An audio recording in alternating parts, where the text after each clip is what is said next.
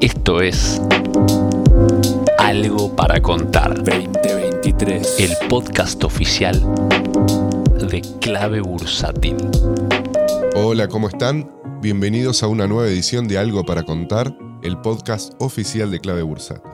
Bueno, hoy lunes 23 de octubre, el día después de las elecciones presidenciales de 2023, donde van a balotage Massa y Milley, más o menos en línea con la expectativa, por lo menos que yo tenía y de lo que mostraban las encuestas, no con la expectativa de, mucha gente que por ahí esperaba, básicamente que Massa no gane, me parece, y que vayan los otros dos al balotage o gane Milley en primera vuelta. Entonces, este podcast siempre buscamos que sea algo para contar, que le sirva para cualquier momento, pero voy a hacer una pequeña mención a qué me parece que puede pasar con el mercado ahora estos días. Esto es lunes a la mañana, todavía no abrió. Y qué pienso del mercado y todo eso está en el podcast anterior que grabé que se llama El mercado argentino y de USA.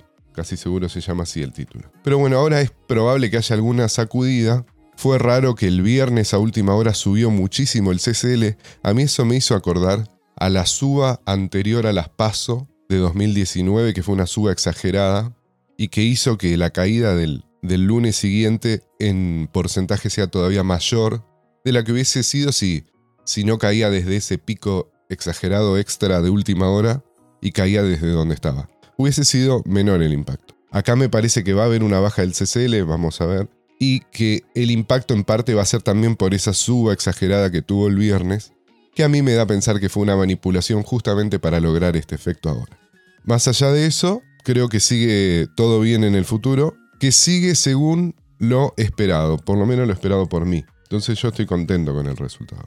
Y veo que mucha gente no está contenta con el resultado, posiblemente porque tenía una expectativa de con los otros candidatos y la expectativa de salir de esta situación tan desagradable de Argentina que está relacionada con el gobierno y con una idea de continuidad del mismo gobierno. O sea, va a seguir todo igual que mal para mi país. Bueno, yo en esa parte no estoy de acuerdo y por eso acá les, les estoy transmitiendo esto de que Massa en realidad se está subiendo al bull market. ¿eh? Ya se subió hace más de un año y mi respeto hacia él es ese, que creo que fue capaz de ver que Argentina tiene muchísimo potencial y el que esté enganchado desde este momento en Argentina va a quedar como un campeón. Esto yo no lo digo porque Massa tenga una habilidad de conducción que, que le permita llevar el país adelante. No estoy diciendo eso, estoy diciendo que el país va para adelante y Massa es una buena persona, un buen personaje para subirse a ese desarrollo. Y a mí me parece mejor personaje que los otros dos candidatos que tenían, que tenían potencial.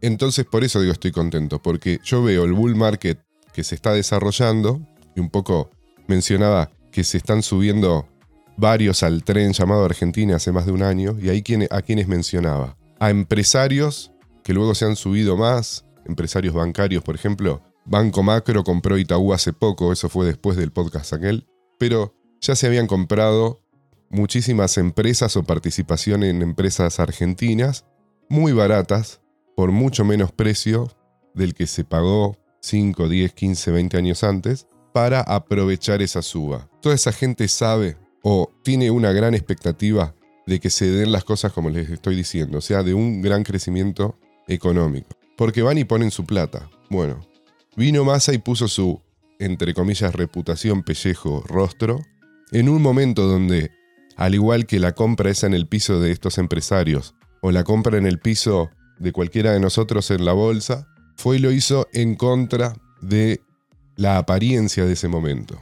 ¿Y en pos de qué? Del futuro, porque las inversiones son a futuro.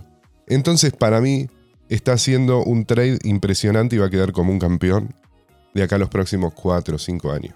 ¿Cuáles son las condiciones que hacen que esto se pueda dar? Bajo nivel de crédito privado, precios baratísimos en términos de dólar, en términos históricos. O sea, hoy, solamente con dejar que funcione Argentina, que me parece que este candidato está en condiciones de hacerlo una vez que esté establecido, entraría guita que con poca guita podés comprar mucho y eso entraría a través del mercado de bonos, así que deberíamos ver cuando entra esa plata que los, los bonos suben, el tipo de cambio no sube y empiezan a subir los terrenos, las casas, si hay crédito interno todavía más, eh, los negocios hay más dinámica, digamos, y un boom económico. Bueno, eso por las condiciones, por los ciclos argentinos, no por el político que lo genera, sino el político solamente tiene que dejar que eso suceda, tiene que habilitar que eso suceda, no interrumpirlo. Y me parece que esta persona es la que más está capacitada para tener ese rol. Hoy no nos gusta, pero hoy no nos gusta por una asociación al momento de crisis. Pero el político se ve totalmente distinto cuando el momento no es de crisis y es de bonanza. Así que bueno, habrá que ver y esperar, habrá que ver cómo envejece este podcast, pero yo les quería transmitir mi visión de que el político entonces se suma al bull market y no que lo causa o lo, o lo interrumpe. Y esto va más allá de si te gusta o no te gusta un político y demás. Y creo que todo eso de si te gusta o no te gusta el político, o las ideas que tenemos respecto de los políticos, no tienen demasiado valor porque están formadas por los medios de comunicación y por ellos mismos. Su trabajo es ser como una especie de actor, de mostrar algo, y saben cómo funciona la psicología de la gente, ¿eh? porque lo estudian, son profesionales de eso. Y saben, por ejemplo, que en, dos, tres meses cambia la percepción de la misma persona muy fácilmente.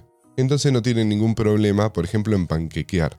¿eh? Porque hoy digo esto y funciona, mañana digo esto y funciona, y no hay nadie, o es muy poquita la gente, la policía que va a estar diciendo, vos antes dijiste esto y ahora decís esto, no tiene sentido. Y podemos ver en todos los políticos, incluso el presidente, no sé si se acuerdan del presidente, que Alberto creo que se llama, lo que decía de, de la vice en un momento y lo que dice en otro momento, etc. Digamos, no hay que aferrarse demasiado a lo que diga, haga un político, porque digamos que su trabajo es un poco engañar a la masa engañar a la gente, engañar a la psicología. Es parecido al mercado, al mercado la política. Entonces nosotros nos tenemos que abstraer y ser como pragmáticos. Y acá tenemos que pensar en términos del mercado.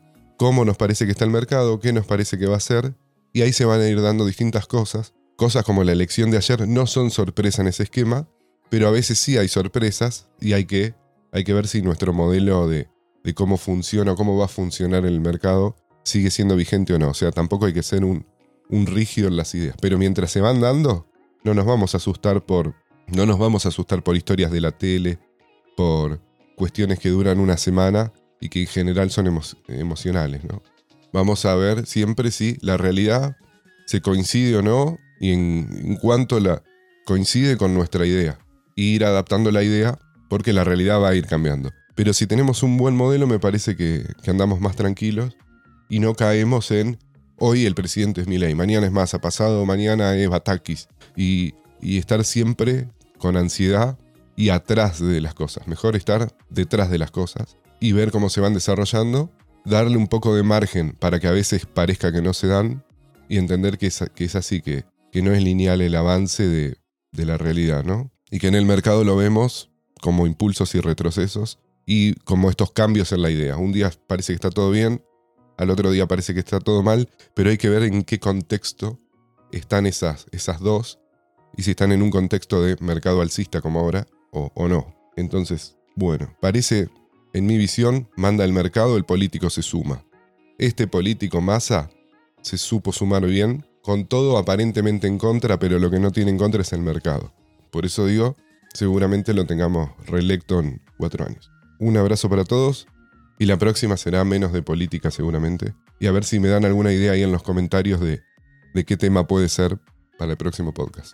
Nos vemos. ¿Quieres enterarte de la última información del mercado en tiempo real y sin costo alguno? Súmate a nuestra comunidad de WhatsApp en clavebursátil.com barra comunidad. Un espacio de inversores para inversores.